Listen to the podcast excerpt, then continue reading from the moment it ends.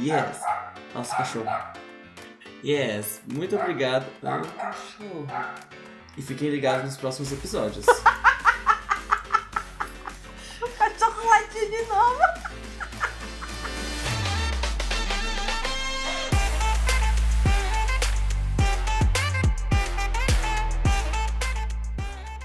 Hello everybody, bom dia, boa tarde, boa noite. Estamos aqui novamente com o nosso podcast direto do CCB Sorocaba. Hello Vinícius. Hello, teacher Mirella. Olá novamente, é bom estar de volta. Hello! E hoje é um dia muito lindo, muito maravilhoso. Nós vamos falar sobre Women's Equality Day. Isso aí, Women's Equality Day. Antes da gente começar, temos uma curiosidade aqui, né? Por que que é women? A gente não fala woman? Por que, teacher Mirella? É porque women é o plural, ok? Ai, teacher, mas a gente não coloca womans? No, no, no, no, no, no, no, no, no, no. Em inglês a gente tem alguns plurais que não são regulares, né? Que eles não é, não é simplesmente colocar o S no final. Alguns desses, no caso, a gente tem woman, que fica women. Muda alguma coisa na escrita? Muda. A gente troca o A pelo E. Então, singular woman fica W-O-M-A-N. E para plural vai ficar women. W-O-M-E-N. Singular fica com A, plural fica com E. E é o mesmo esquema para homem, que fica no singular fica man e no plural fica man também. Aí a, a pronúncia não muda, né? Fica a mesma coisa. Você vai saber como, pelo contexto, porém ele vai mudar a escrita. No singular é com M-A-N, ou seja, com A. E no plural coloca M-I-N com a letra E, alright? Só esses plurais que são irregulares? Não. Vinícius, você consegue pensar em mais algum que a gente não conhece no final? Hum... Fish. Fish. Exato. Fish fica fishes. No. Fish fica fish. Fish é fish singular, fish plural? Fish é fish singular, fish plural. Exatamente. Mesma coisa, uh, sheep, né? Que são as ovelhinhas. Sheep pode ser ovelhinha ou pode ser ovelhas. Pode ser a mesma coisa. Mouse, também a gente não vai falar mouses, a gente fala mais. E a gente tem dois, gente, que são extremely important, muito importantes para a vida de vocês, que é um deles é o child. Vinícius, como fica child no plural? Children. Children, muito bom. Não existe, não é child, gente. Por favor, não fala, falem childs e nem children's, não é isso. E o mais importante de todos, que é people. Como fica people no plural? People. People, porque people é plural. Ah, pegadinha. É e pegando pulo, entendi dela. Hum. então assim, gente, person é o singular, people é plural ok? Não venha colocar peoples, pelo amor de Deus, ok? Existe peoples?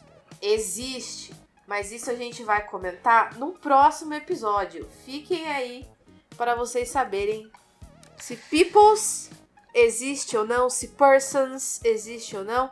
Mas por enquanto, neste momento, assim, saibam para a vida de vocês, peoples, não. Ok? Só não.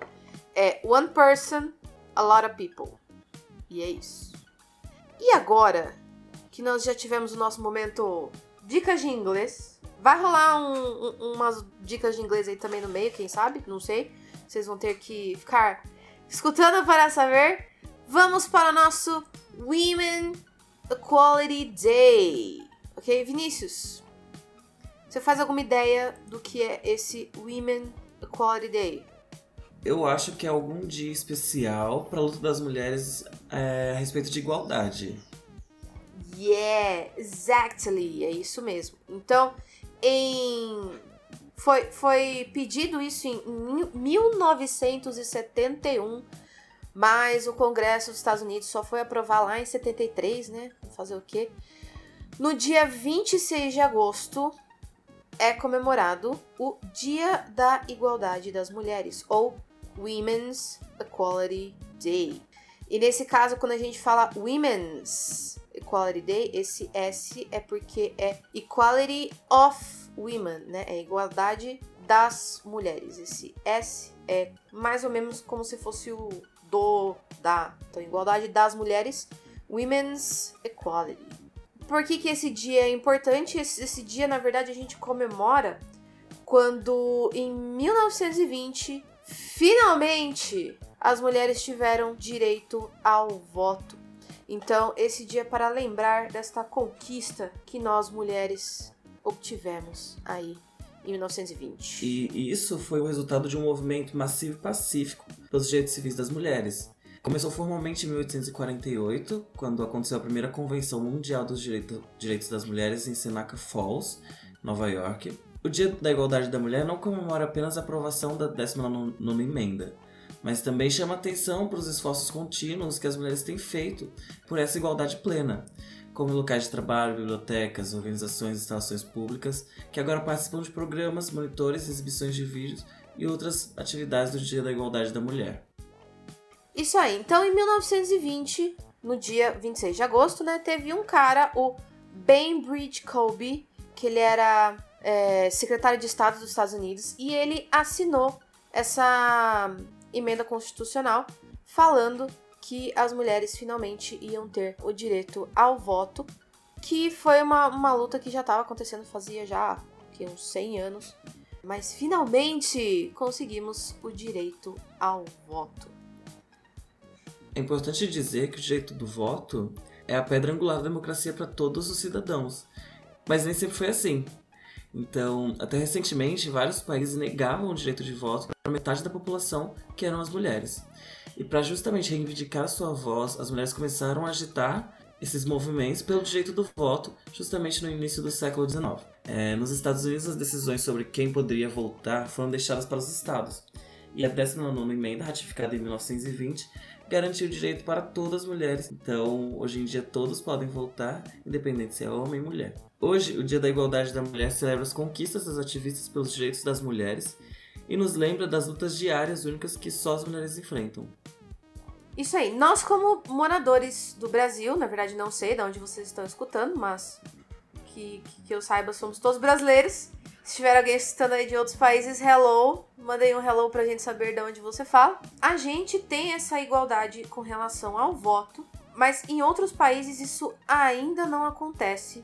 Coisas muito piores, na verdade. Então, por exemplo, existem 18 países em que os maridos podem legalmente impedir as suas esposas de trabalhar. Então, assim, se, se o seu marido fala assim, não, não pode trabalhar, você não pode trabalhar, e isso está lá previsto em lei. Existem 39 países em que filhos e filhas não têm o mesmo direito quando a gente fala de herança. E uma outra coisa também bem assustadora é que uma em cada cinco mulheres ou meninas, independente da idade, já sofreram algum tipo de abuso, seja físico, seja sexual, por parte de um parceiro. Isso pode ser um marido, namorado ou pessoas da própria família também. E ainda sobre outros números, existem apenas seis países que conferem às mulheres direitos iguais aos dos homens no trabalho. Só seis países, de todos os países que nós temos. Se a gente pegar todos os proprietários de terras agrícolas, só 13% são mulheres. Tem um número aqui também que a gente não presta muita atenção, mas que é legal dizer. Que é a média de personagens masculinos para cada personagem feminina nos filmes. Então, para uma mulher, tem uma média de dois homens é, com papéis em filmes. Uh, mulheres no parlamento, nos parlamentos nacionais ainda não é muito também, tem tipo menos de 25%. Então, mulheres, nós precisamos ainda alcançar muita coisa.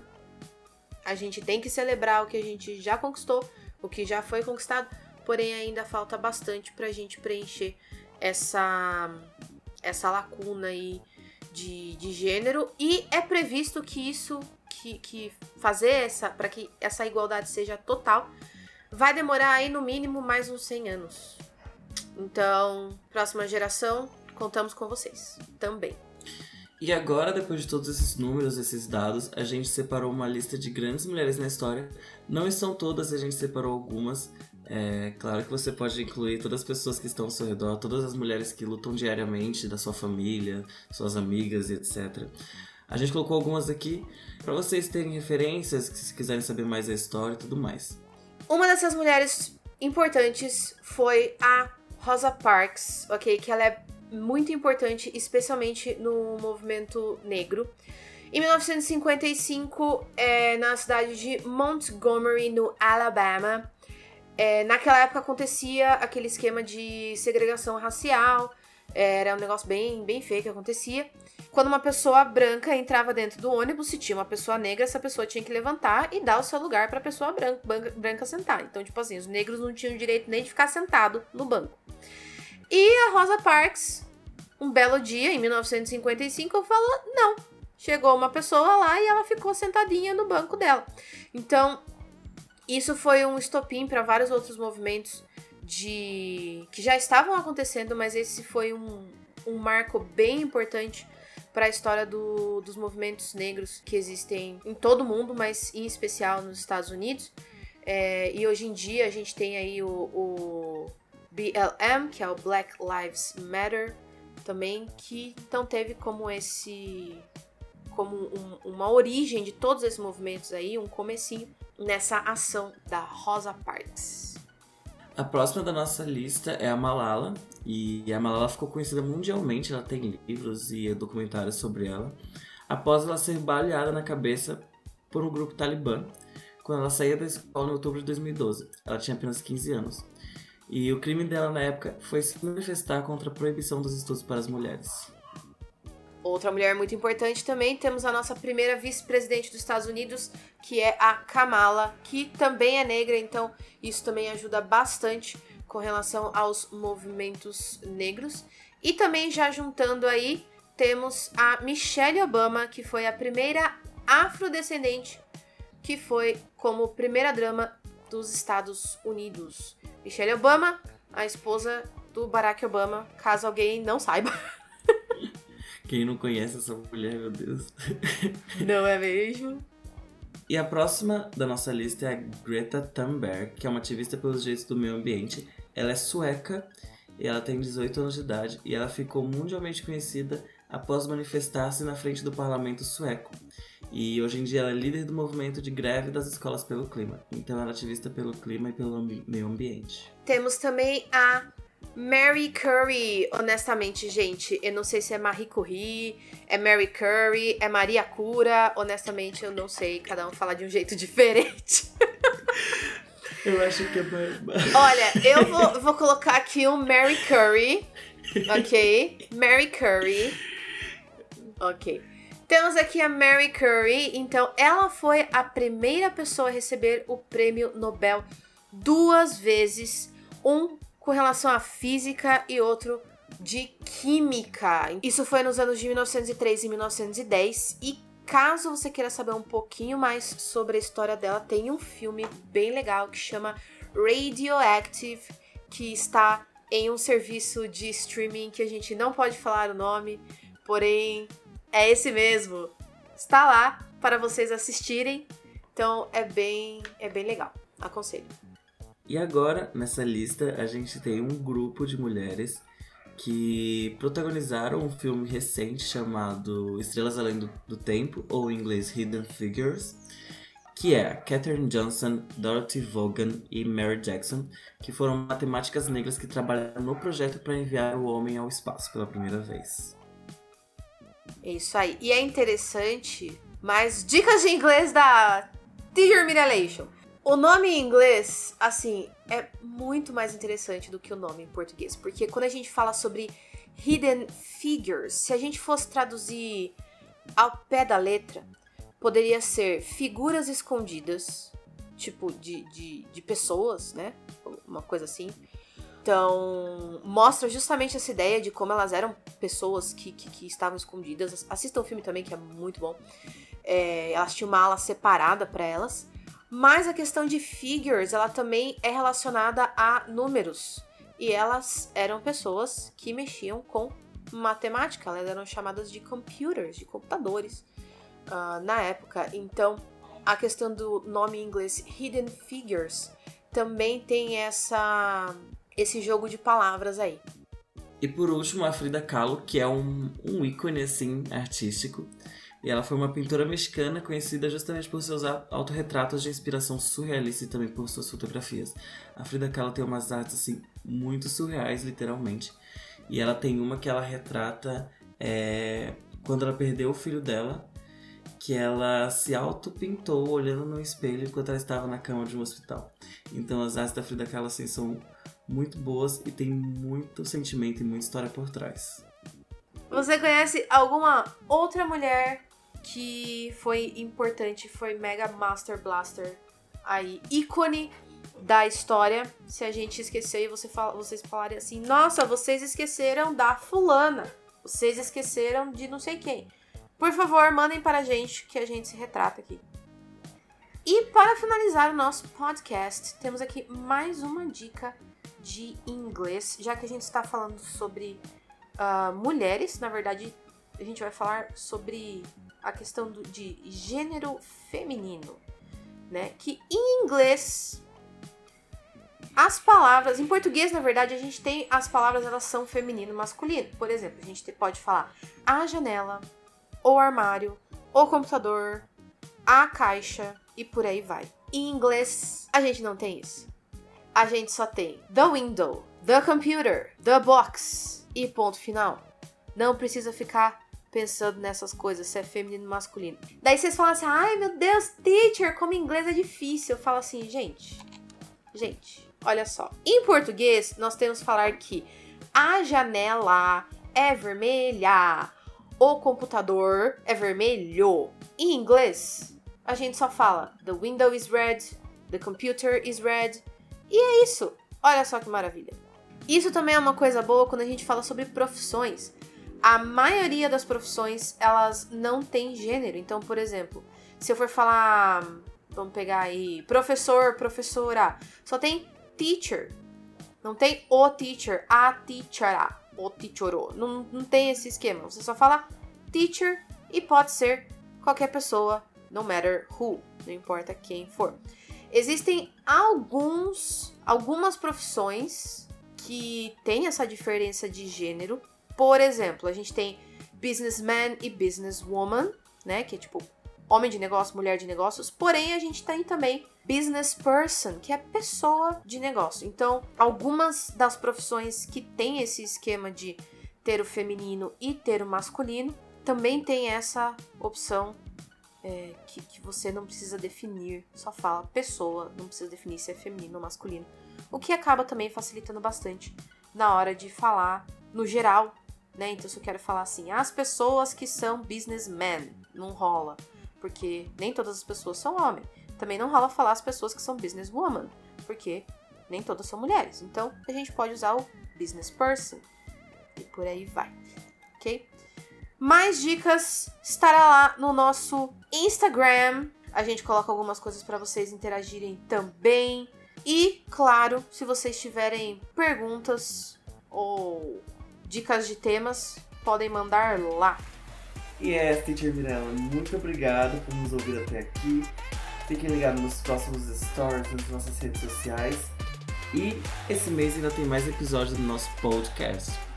É isso aí, galera. Bye, bye!